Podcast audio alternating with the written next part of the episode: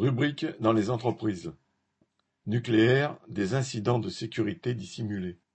Un cadre d'EDF, ancien membre de la direction de la centrale nucléaire de Tricastin dans la Drôme, a porté plainte contre EDF pour dénoncer des incidents liés à la sécurité qui auraient été systématiquement dissimulés ou minimisés par la direction de la centrale.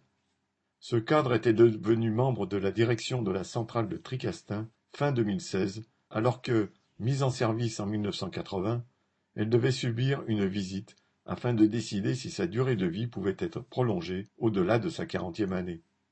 La direction aurait donc essayé, d'après le témoignage de ce cadre, de dissimuler ou de minimiser plusieurs incidents auprès de l'ASN, Autorité de sûreté nucléaire. Une inondation atteignant par endroits 10 cm pendant plus de 24 heures, avec un prélèvement radioactif, aurait été signalée comme de simples écoulements immédiatement arrêtés. Un réacteur qui aurait fonctionné au-delà de la puissance autorisée pendant 45 minutes, alors que le maximum de surpuissance autorisée est de 6 minutes, n'a été signalé que 15 jours plus tard, alors qu'il aurait dû l'être dans les 48 heures.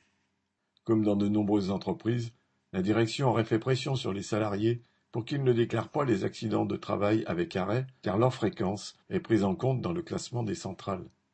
En mai 2020, le président de l'ASN s'inquiétait d'un recul de la rigueur dans l'exploitation des centrales, constatant par exemple que les consignes en cas d'incendie contenaient des erreurs ou étaient inapplicables.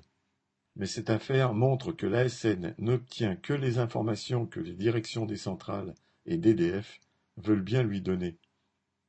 C'est l'ensemble des travailleurs du nucléaire qui risquent eux-mêmes leur santé et leur vie en cas de problème de sécurité qui devrait pouvoir tout contrôler et rendre publics les dysfonctionnements qu'ils constatent sans pouvoir être sanctionnés par leur direction. Hélène